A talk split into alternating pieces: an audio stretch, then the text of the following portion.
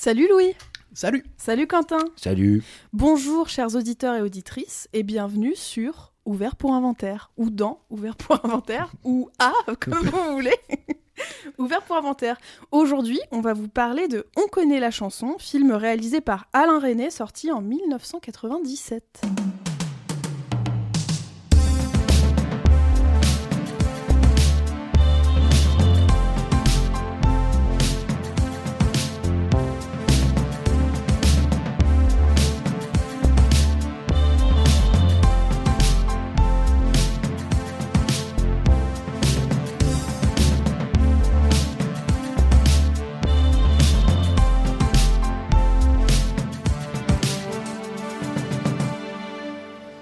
Ça sert à ça, euh, à apprendre à vivre, à apprendre à faire un lit. Alors, re-bienvenue à tous. Donc aujourd'hui, comme je le disais, on vous parle de On connaît la chanson, un film de Alain René euh, réalisé, enfin sorti en 1997, avec notamment Agnès Jaoui et Jean-Pierre Bacry, que je connais depuis peu grâce à Quentin, mais voilà, j'éprouve déjà un amour fou pour eux deux, Mm. qui ont d'ailleurs euh, écrit le scénario de ce film. Et euh, bah, qui sont splendides tous les deux, en fait, ça y est, je les ai en amour, euh, c'est c'est parti quoi. Euh, Louis, est-ce que tu connaissais, est-ce que tu avais déjà vu le film avant euh, cet épisode, on va dire? Euh, Pas du tout. Et en fait, en réalité, je connais euh, d'Alain René euh, particulièrement sa première période, euh, plutôt proche de la nouvelle vague, on va dire. Vraiment sa période de la modernité cinématographique, euh, type euh, Hiroshima mon amour. Donc une partie moins fun de Oui, sa oui, carrière. j'ai été à la partie chiante. Euh, et en fait, c'est marrant parce que ça correspond à l'idée que je me faisais de René, qui est un cinéaste qui s'est détendu avec le temps. Mm. C'est-à-dire que souvent, les cinéastes plus vieillissent, plus leurs euh, films deviennent graves, sérieux, etc. René, c'est l'inverse. C'est-à-dire qu'il commence avec Nuit et brouillard, et ses derniers films sont. Enfin, ses derniers films particulièrement, mais en fait, plus sa carrière avance, plus il a fait des films euh, légers, euh, empreints d'une certaine euh, mélancolie malgré tout, mais Mm. qui étaient sur euh, voilà, des sujets moins graves, des sujets beaucoup plus resserrés, sur quelques personnages, de ce qu'ils vivent, etc. Donc je trouve que c'est un parcours assez intéressant, et je pense qu'on connaît la chanson, ça doit être plus ou moins le premier film que je vois de cette période, disons, d'après les années 80. Quoi. Ouais. Et toi, Quentin? Bah, c'est lui qui a proposé le Ouais, bah non, mais moi, depuis l'âge de 12 ou 13 ans, lorsque j'ai rencontré Agnès Jaoui et que je suis tombé amoureux d'elle, bon, bah, à partir de ce moment-là, euh, ma vie n'a plus été pareille. Et donc, on connaît la chanson. Euh, je l'ai revue euh, là pour préparer l'émission, mais c'est un film que j'ai dû voir une quarantaine de fois depuis euh, mes 13 ou 14 ans, quoi. Donc tu connais la Euh, chanson. Ben, je connais la chanson et donc je connais des paroles de trucs où ça c'est devenu dans ma vie où je chante des certains certains bouts comme dans le film alors que c'est des chansons genre réalistes d'il y a un siècle des trucs euh, personne sait qui chante ce genre à boire à mon mon copain tu vois. je faisais ça j'avais 14 ans euh, tu vois. donc t'imagines bien pourquoi j'avais j'étais hyper populaire au collège quoi.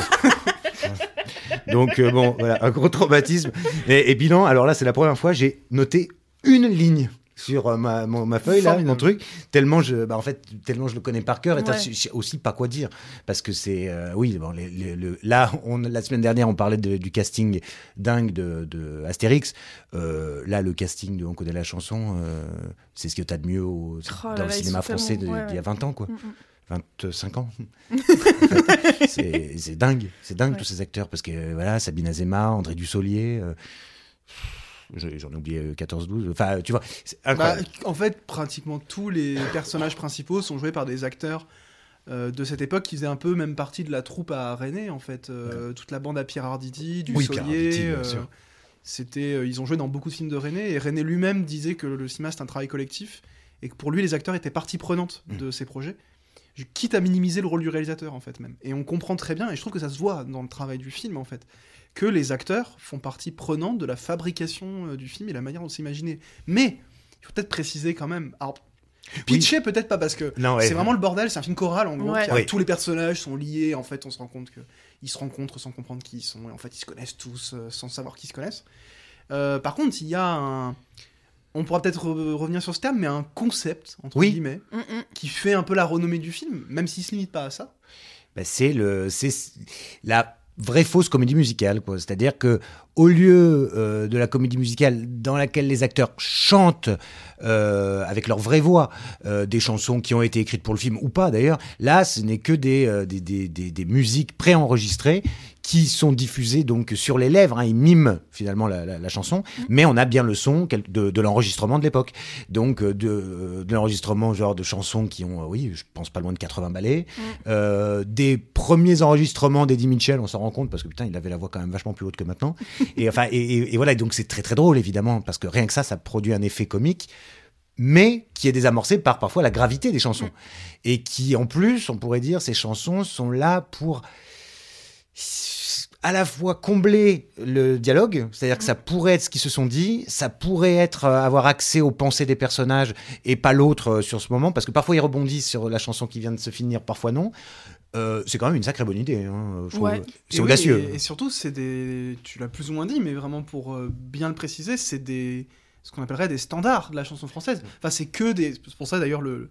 Le titre est assez ludique, c'est On connaît la chanson, c'est une invitation à une espèce de jukebox un peu jouissif parfois, parce que c'est que des chansons très connues. Alors, à part celles qui sont très anciennes, Mm. on a peut-être perdu un petit peu ces référents-là, mais sinon, on a du téléphone, on a du Johnny, on a du Aznavour. Du Bachung. Ouais, c'est vraiment des chansons qu'on connaît tous et parfois même. Alors moi, je me suis fait plusieurs fois la réflexion de me dire, mais c'est fou parce qu'il y a des chansons que je connais par cœur, alors que j'ai l'impression de jamais les avoir vraiment écoutées. C'est clair. Il y, a, Ah ouais. il y a des chansons de, de- de Claude François. Moi, Claude François, j'ai jamais écouté ça de manière intentionnelle. Pourtant, je- celles qui sont dedans, je les connais par cœur. Quoi. Mm, mm. Donc c'est vraiment une espèce d'imaginaire commun. Et d'ailleurs, euh, Bakri Jaoui, qui ont écrit le scénario, euh, euh, disent en interview que des fois c'était difficile parce qu'ils n'avaient pas forcément les mêmes référents que René. Il y avait des trucs, euh, il y avait certaines chansons qui touchaient René et pas eux et inversement. Mm. Et ils disaient aussi qu'ils avaient choisi les chansons en se disant qu'il y avait un paradoxe avec le fait que c'est des chansons que tout le monde connaît, que du coup ça crée une espèce de langage commun, et que ces chansons, en fait, comme c'était des standards, avaient parfois du mal à exprimer justement euh, la hum, profondeur, disons, émotionnelle de ce que vivent les personnages. Et le jeu joue, le film, pardon, joue sur cette ambiguïté. Mm. Et tu le disais très bien, c'est, ça vient à la fois combler quelque chose et en même temps traduire parfois l'incapacité de communiquer Ouais. sur des choses justement euh, Très intenses int- au niveau ouais. émotionnel, Puis intimes, très, etc. très intériorisé, ouais, très intime Ouais. euh, de certains Il personnages. y a un vrai paradoxe. Des fois, ça vient redire ce que le personnage a dit. Mm. Des fois, ça vient combler ce qu'il n'a su dire. Mm. Et des fois, peut-être parfois, peut-être même un peu trop rarement à mon goût, ça vient dire autre chose Mm. que ce Oui. que le personnage pouvait dire.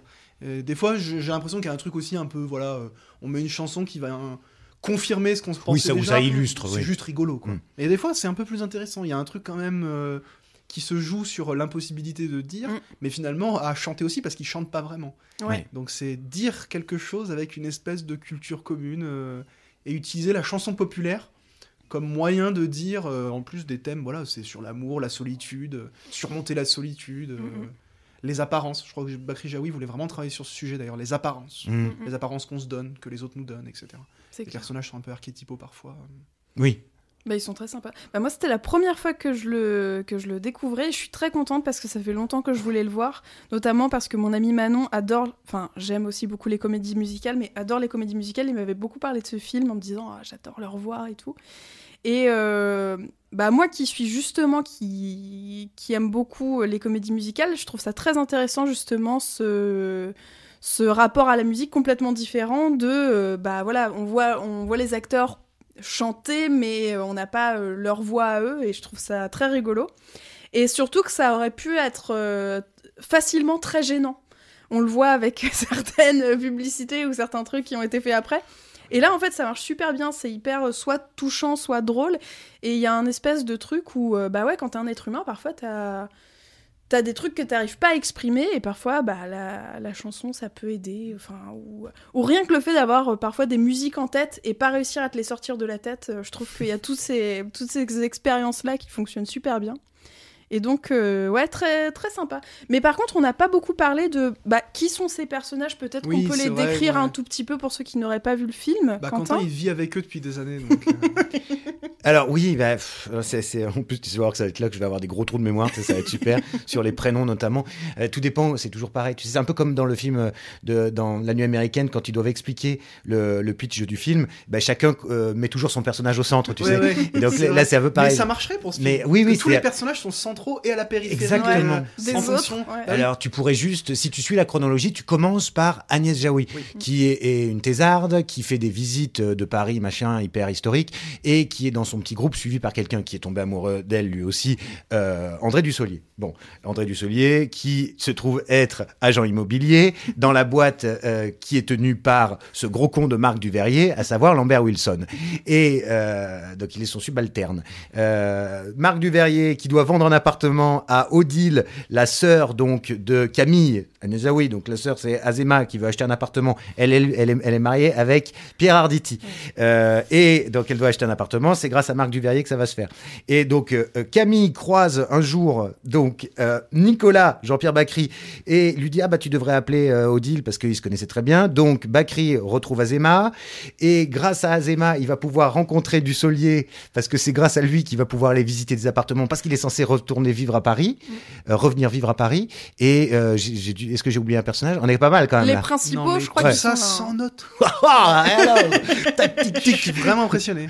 Premier degré. C'est et, et c'est euh, et voilà et c'est vrai que c'est ce qui fait que euh, on passe de ces pers- d'un personnage à un autre comme ça mais qui se retrouvent tous et notamment à la fin euh, dans ce Oui. à la crémaillère quoi. ouais, c'est Qui est un peu le point de convergence typique du film choral où à la fin Oui. tous les personnages se retrouvent, il y a le dénouement de leur relation et aussi le dénouement des liens qu'ils entretiennent euh, entre eux, même s'il y a eu euh, dans le film quelques révélations, le moment où euh, André Dussolier comprend que le compagnon de Agnès Joaoui c'est en fait son patron. Ouais. euh, Son connard de patron, euh, en ouais, qui en, voilà, en plus est particulièrement un gros con. Mm, mm.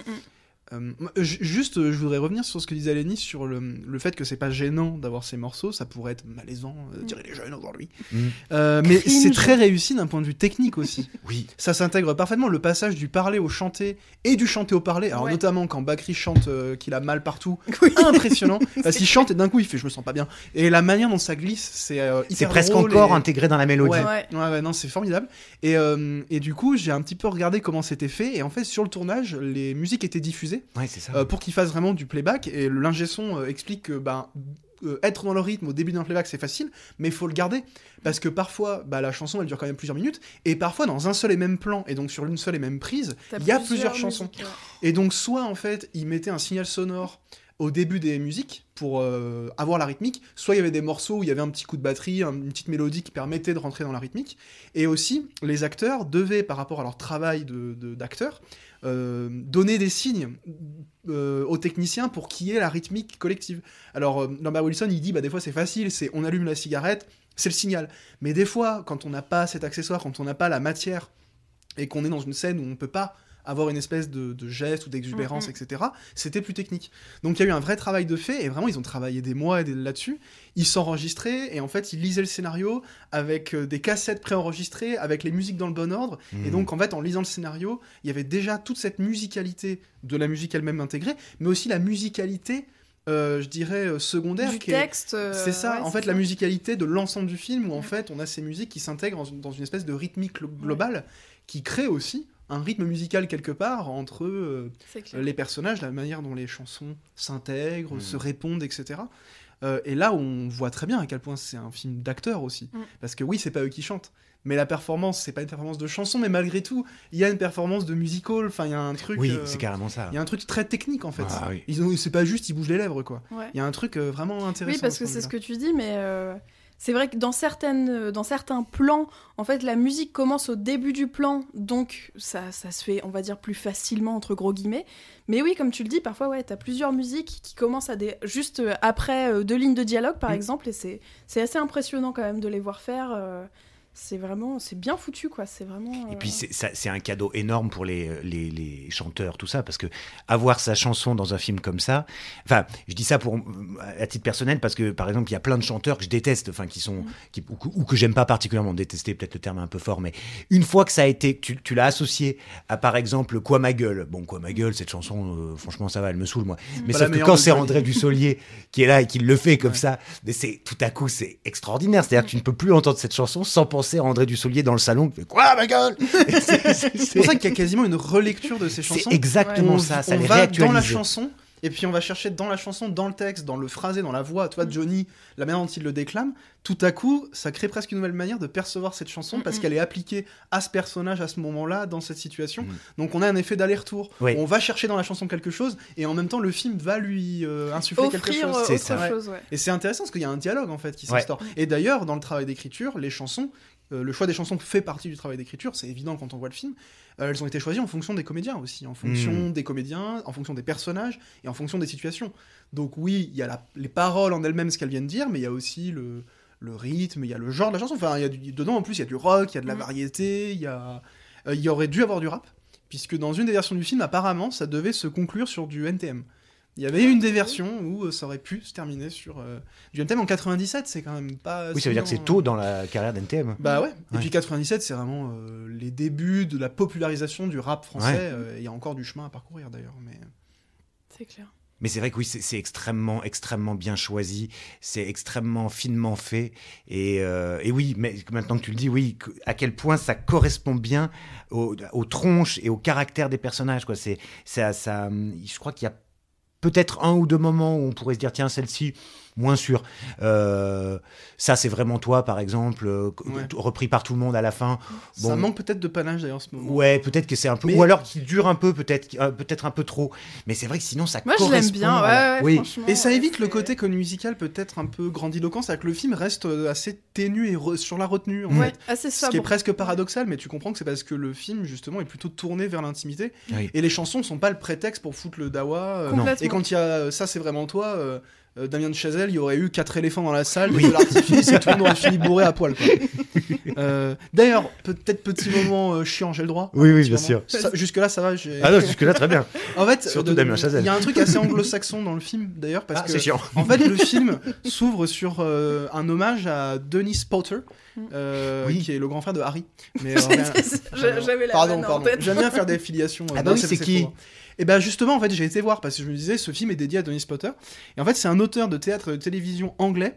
euh, qui euh, dans les films ou dans les en tout cas les épisodes de séries qu'il faisait pour la télé anglaise intégrait des disques de chansons anglo-saxonnes euh, qui faisaient interpréter en, play- en playback aux comédiens et déjà dans un esprit un petit peu rigolard enfin c'était pas du tout dans un but dramatique au contraire c'était un peu dans un but de, de se moquer de la société anglaise etc en, en créant une espèce de décalage entre Mhm. les chansons et ce qui se passait à l'écran et René en fait aime beaucoup cet auteur et en fait, il, trouve, il aimait beaucoup cet effet, du coup, ce qui à la base est plutôt un effet pour la télévision, un effet comique. Et euh, du coup, l'hommage est assumé parce qu'il est en début de film, Ouais. mais c'est un auteur relativement peu connu en réalité. Déjà, ce qu'il a écrit pour le théâtre et la télévision anglaise, ce qui nous arrive en général assez peu en France, euh, du moins une télévision anglaise peut-être très référencée, parce qu'en dehors des Monty Python et Mr Bean, finalement, on n'a pas eu grand chose Ouais. Oui. en France de- de- d'avant les années 90 du moins. C'est clair. Voilà, donc euh, c'est juste pour éclairer ceux qui ont déjà vu le film ou qui vont le voir après notre émission. Voilà, un petit peu de contexte. Et donc en fait, il reprend cette idée à un auteur anglais, il l'a pas inventé. Mm. Cela dit, le playback, personne l'a inventé. Enfin, c'est un truc de oui, cabaret très clair. ancien, Mm. ça existe toujours aujourd'hui. euh, Mais comme tu dis, le fait que ce soit pas euh, dans la performance, euh, enfin voilà, comme c'est très, c'est un film qui est quand même très intime et finalement qui aborde des sujets assez euh, parfois lourds, parfois, enfin. Au début, le film est plutôt léger, parle plutôt de, re- de relations familiales, amoureuses, etc. Et vite, on, on entre pas mal dans l'intériorité des personnages, notamment euh, Cree qui se sent malade, qui va voir huit médecins euh, dans, dans, dans le film et qui comprend pas ce qu'il a. euh, Agnès Jaoui qui, pareil, qui est vraiment mal après, bah, après l'oral de sa thèse. Ouais, c'est ça. Et c'est abordé de manière frontale. hein. C'est ça. Et enfin, c'est, je trouve que c'est abordé de façon tellement adorable avec euh, Pierre Arditi justement qui lui dit bah ouais ça arrive. Et fait, ah ouais mais ça dure longtemps. Oh bah moi ça fait 4 ans mais Non, parfois du ça va oui, mieux. c'est du Solier qui lui dit ça. pardon. Oui. C'est pas, je, c'est pas je- Arditi. je sais pas si c'est que moi, mais euh, moi quand je vois Arditi, je ris. Je sais pas, sa tête me fait rire. Je sais pas pourquoi. Je, Ouais. je tenais à le dire. Ah oui, oui. J'aime bien la bouille qu'il a moi. Mais euh, ouais. je pense que c'est plus contre lui. Enfin, je sais pas, j'ai envie de me foutre de sa gueule. En fait, J'aime pas, j'aime pas trop en tant que comédien, mais du coup, il me fait rire. Mais dans le film, là, dans l'univers René, il y a une rencontre qui se fait plutôt bien. Mm, mm. C'est c'est Bah, vraiment un parce qu'ils ont déjà travaillé ensemble, ouais, c'est ça. Et que bah, avant ça, Jaoui et Bakri avaient déjà scénarisé euh, Smoking No Smoking, où là c'était Azema et Arditi. Mais c'est vrai que je pense que Arditi souffre d'un truc, c'est qu'il est passé à la télévision et qu'en fait on l'a associé, on l'a vu dans tellement de bouses intersidérales Mm.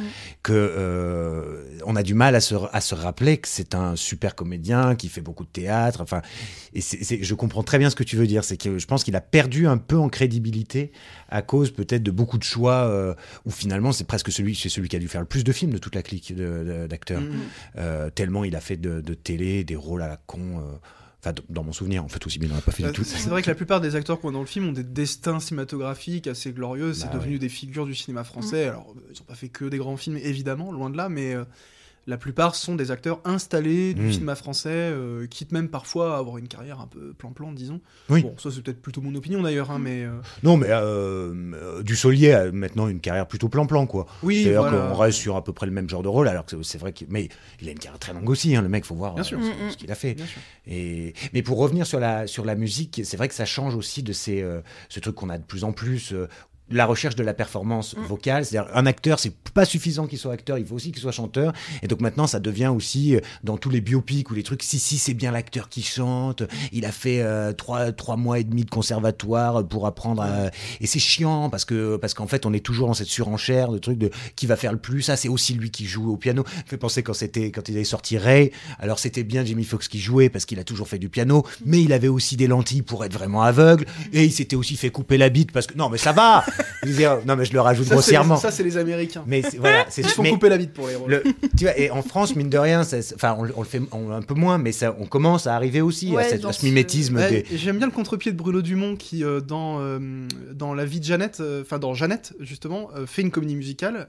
Euh, et justement, il capte les voix des performeurs euh, Mm. sur le plateau, et c'est pas des chanteurs, et il les a pas spécialement entraînés. Ah oui. Donc on a un truc un peu bizarre au départ, mais où euh, ça finit par être assez sincère. Bon, c'est dans sa démarche aussi. Ouais. Alors moi, pour le coup, je suis assez sensible à ça, et je pense que c'est même en contrepoint à ce que tu dis justement. Complètement. De dire en fait, la chanson n'est pas que performative dans une forme de qualité vocale. Mm, mm. La chanson, ça peut être aussi un truc qui vient des tripes, du cœur. Et Hmm. il y a plein de chanteurs et de chanteuses qu'on peut aimer qui chantent pas forcément ultra bien. Je sais pas, moi, j'adore Brigitte Fontaine par exemple. Ou Jane Birkin, parce qu'il y a des gens qui adorent. Et elle est dans, le, dans ce film. Et par exemple, Jane Birkin n'a jamais, on peut pas dire qu'elle chante d'un point de vue de la technique. euh, c'est pas toujours extrêmement précis quand même. ils ont pas que ça à Euh, offrir les chanteurs. Mais Bah, voilà. et puis il y a des choses qui sont, euh, oui, qui touchent plus ou moins. Enfin, je veux dire, la musique c'est aussi très subjectif, comme, euh, enfin, tu vois. euh, Il y a des trucs où des petites voix fluettes peuvent te plaire, ou au contraire, tu vas préférer justement plus la technique, tout ça. Mhm. C'est, ouais, je suis assez d'accord avec ça. Et c'est, oui, c'est ce qui fait la, dimension assez remarquable de, de ce film-là, c'est d'être, pour revenir sur euh, Harry Potter là, de Denis Potter, c'est que c'est que ça crée pas toujours non plus. Euh, ça, les chansons désamorcent ce qui serait sans ça probablement juste un drame, Oui. euh, mais par moments aussi rajoutent à la mélancolie, c'est-à-dire les, Mm. notamment à la fin, les chansons de Julien Clerc ou de Pierre Perret, euh, T'en fais pas mon petit Ah loup oui. ou euh, Ce n'est rien, tu le sais bien, le temps passe. Moi, quand j'étais, c'est peut-être bien l'une des premières fois où j'ai dû, ou alors je m'invente une vie, mais euh, où j'ai pleuré peut-être devant un film en, en étant jeune, parce qu'en en vieillissant, on pleure de plus en plus, parce que on comprend les choses et on sait que la vie c'est pourri.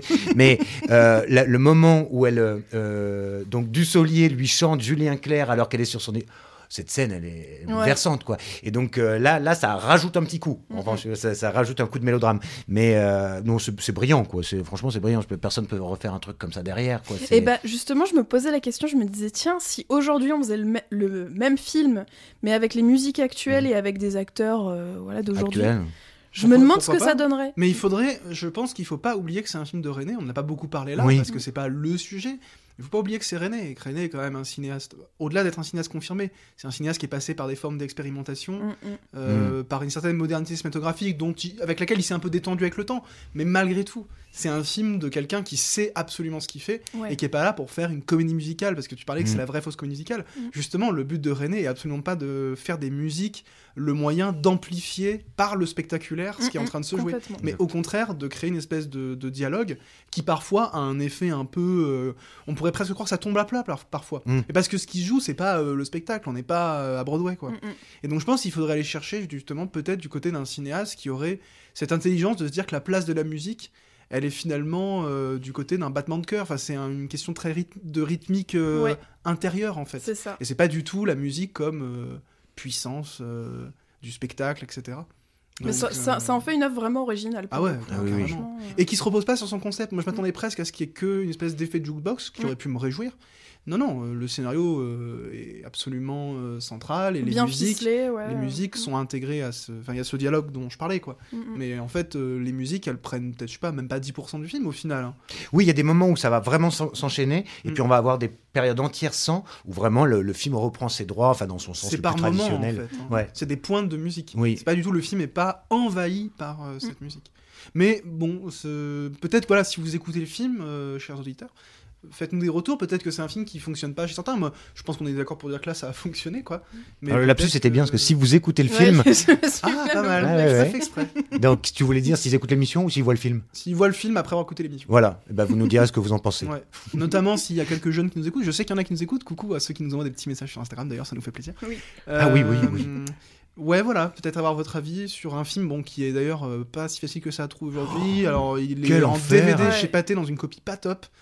Il n'y a pas de Blu-ray a priori, il est pas tellement sur. euh, Il a longtemps VOD, été euh, euh, sur Canal mais il y est plus. Impossible donc, de le louer Même, en ouais. VOD. même en VOD payante, est- je veux dire. ouais, nous, ouais, on- il est compliqué on parle plutôt de ce qui est légal ici. Mm. Mais, parfois, on moi, ça m'est arrivé dernièrement de devoir pas mal payer, donc acheter des, des louer quoi les films en VOD Ouais. pour certains de nos, certaines de nos émissions. Ouais. Et ben là, nulle part, sur aucune Ouais. plateforme. Donc j'avais un vieux DivX là piraté à l'époque où on téléchargeait des films sur les internets. Donc j'ai ça depuis 20 ans dans mon ordinateur. Euh, mais alors oui, oui, c'est un scandale. Donc je vais essayer d'acheter le DVD quand même. Mais s'il s'est pas réédité, c'est scandaleux. Je sais pas où ça en est. Moi, je sais que le DVD que j'avais sous la main, c'était un DVD pâté il y a quelques années. La copie était pas terrible. Il y avait quelques bonus sympathiques, dont cette bande-annonce. Ah oui. Ah où oui, c'est j'en en fait les comédiens qui parlent, qui jouent des paroles de chansons connues qui sont pas dans le film. Hmm. Et euh, en fait, euh, voilà, euh, vous avez Bakri qui fait euh, Elle m'a dit d'aller les siffler là-haut, sur la colline. Zai, zai, zai, zai. Et je me suis dit, c'est marrant parce qu'ils ont inventé Combini en 97. C'était ma blague. Ah bah oui, oui, non, mais, mais et alors oui, donc ça veut dire une bande-annonce qui reprend absolument rien du film, quoi. Oui, donc Non, c'est. en fait, on a les acteurs qui quoi. sont même pas, qui sont pas, enfin, qui sont, qui ont pas les costumes qui correspondent au Mm. personnage du film et qui euh, font presque l'inverse du film parce qu'ils Ouais. jouent sans les chanter avec leur propre voix. En fait, ils jouent les paroles de certains films en jouant sur le côté grotesque du fait que en jouant certaines paroles de chansons, tout à coup, elles perdent complètement Eh leur oui. ampleur et ça devient même complètement euh, absurde en fait. Euh, D'accord. Je fais des grands signes à Lénis pour. Ah oui, montrer alors, petite- on vous rappelle que euh, la semaine prochaine, Vous on pouvez vous- gagner un panier garni. la semaine prochaine, on vous parle de que les gros salaires lèvent le doigt, mais la semaine suivante, ça va être à vous de décider quel film nous allons voir et euh, Dont et nous allons parler, voilà que ah que oui. ah que oui. Ah, ok. Et euh, donc on vous met ça normalement en lien de description de l'épisode et euh, Suivez-nous sur Instagram. Aussi, Et oui, peut-être mettre des petits sondages. Suivez-nous dans la rue. Et si vous jouez, vous avez une chance de. de gagner 4 mois d'abonnement à 10 heures et comme ça vous pourrez nous écouter euh, sans Mais juste pour nous écouter. vous avez un moment de 10 heures, mais vous avez accès que à ouvert pour Oui. Ouvert inventaire. pour inventaire. Il n'y a, On a- rien d'autre bloqué d'ouvert le dans reste. le. On a été sympa, on vous a mis la, la discographie d'Alicia Keys, mais bon, ça c'est pour les initiés. Et vous avez jusqu'au 15 mars pour. euh, Ah. on arrête les votes au 15 mars euh, pour avoir le temps quand même de voir le film dont on va parler. Oui. Donc voilà, vous avez jusqu'à bah, du coup mercredi prochain, a priori, au moment où sort cet épisode, pour. euh, parce qu'on l'enregistre avant quoi. Euh, on n'est pas en direct, hein, surprise! Mais voilà, vous pouvez gagner un petit cadeau. Et en plus, euh, vous allez pouvoir nous entendre parler d'un film euh, que vous avez choisi. Donc je le répète, si vous vous dites, tiens, ça, Quentin, il va pas aimer, votez pour. Oui, choisissez plutôt un truc que vous êtes sûr que je vais pas aimer, parce que c'est beaucoup plus marrant, quoi. Ouais, ouais. On se fait chier. Ouais. fait deux émissions qu'on aime Ouais, bien. ouais, on aime ouais. bien, on est tous d'accord. Ça devient mielleux cette histoire, on va se faire des bisous. Ça va peut-être bientôt. Ah que ceux qui n'ont pas aimé le film le doigt. Sur ce, on vous souhaite. euh, Ah, on une- recommande rien, nous. Ah mince, oui, pardon. Est-ce que vous avez des recommandations, les garçons, pardon Euh, revoyez les films, voilà, c'est gros mythe, c'est super bien et c'est disponible sur Canal+, notamment les courts-métrages. Voilà, c'est tout. J'adore. Très bien, excellent, oui. Euh, bah moi, je voulais juste vous conseiller une série à Arte, Jeu d'influence en deux saisons, euh, qu'on trouve sur Canal, mais qui est sur Arte, euh, de Jean-Xavier de l'Estrade, ce documentariste. Bref, c'est un truc tout à fait récent avec Alix Poisson et euh, Laurent Stocker, de la comédie française, on est obligé de le dire. Sur, associé à leur nom, non, mais truc, sur- je crois que sur Pierre Tombal, t'es obligé de le marquer aussi. hein. Donc sur l'urne et tout le bordel. Oui, alors ça, ça parle de collusion politique politique, euh, lobby, euh, euh, environnement et tout. Bon, alors évidemment, c'est un truc pour les gens comme moi qui ont envie de, enfin, qui sont malheureux de- par essence, parce que c'est évidemment ça fait pas plaisir comme série, mais elle est admirablement faite. Euh, en plus, c'est une série française, donc de temps en temps, ça fait plaisir de dire qu'il y a des séries françaises qui sont bien. C'est sûr. Voilà. Alénis. Moi, je vous conseille de voir ou de revoir euh, Invasion Los Angeles de John Carpenter que j'ai découvert il y a pas longtemps à l'Institut Lumière et euh, dont le alors vous je vous pitche pas trop l'histoire mais l'acteur principal est un, un ancien catcheur et en Piper. en sortant et il y a une scène de combat dans une ruelle qui est Magnifique. incroyable. Et je suis sortie du cinéma, j'ai dit à mon compagnon, je sais, je connais ma reconversion professionnelle, je vais devenir catcheuse Oh. professionnelle. Bah, écoute, Ça serait super, ça. je pourrais t'aiguiller en tant que grand fan de catch. Ah, bah, avec grand plaisir. Et après, j'ai quand même regardé sur, euh, sur internet et j'ai fait Ouais, alors, euh, faut faire de la lutte, faut avoir, euh, avoir vraiment un bon entraînement physique. J'étais en mode Ok, ça va peut-être être plus compliqué. On fera une émission sur le catch un jour. euh, Oh, c'est l'affaire de quelques, quelques mois d'entraînement. Oh, bah tu ouais, mais- Un peu de point. stéroïdes, on est bon. Vraiment, j'étais en mode C'est bon, c'est ça que je veux faire de ma vie. En fait, j'adore ça. bien, euh, ce bâtard dans le film. Là. Il joue trop, trop génial. bien. Alors, si vous voulez voir euh, Los, de Los Angeles au cinéma, je vous conseille juste de surveiller dans les mois qui viennent le programme du cinéma légal de Charlie. Je dis ça, Voilà, je dis rien. bien sûr. Mais toujours, de toute façon. Et ensuite Surveillez ça. Sur ce, on vous souhaite une bonne continuation, une bonne journée, une bonne soirée. Et on vous dit à la semaine prochaine. Au revoir. À la semaine prochaine.